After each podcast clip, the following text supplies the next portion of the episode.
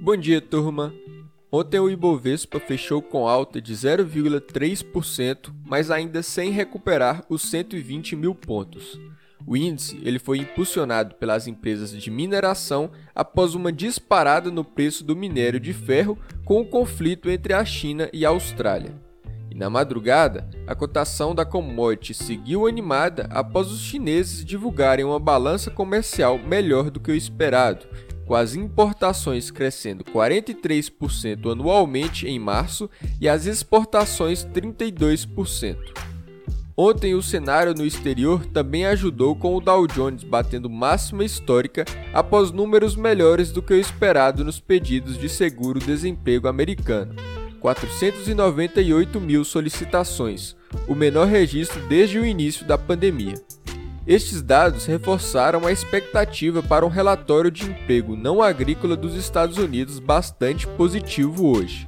Chamado de payroll, é o principal indicador econômico do mundo e deve mostrar a criação de um milhão de empregos e renovar as esperanças de uma economia aquecida, o que também vai reiterar o alerta para as possibilidades de inflação.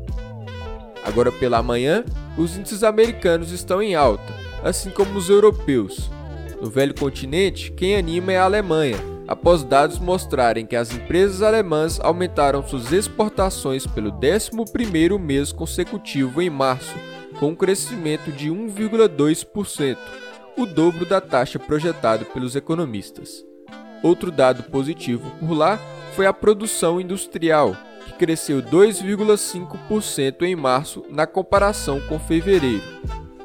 Na Ásia, a China fechou em queda, mesmo com os dados positivos da balança comercial que citei anteriormente e com o indicador da atividade de serviços vindo positivo.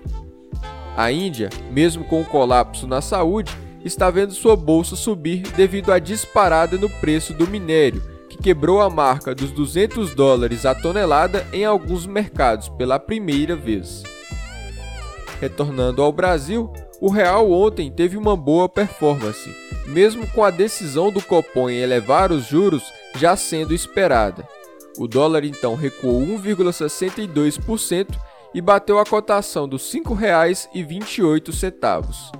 De uma maneira bem simples, o que acontece é que com os juros mais altos, estrangeiros são atraídos e compram títulos do Tesouro Brasileiro com isso, mais dólar entra no país e assim abaixa a cotação por ter mais oferta da moeda.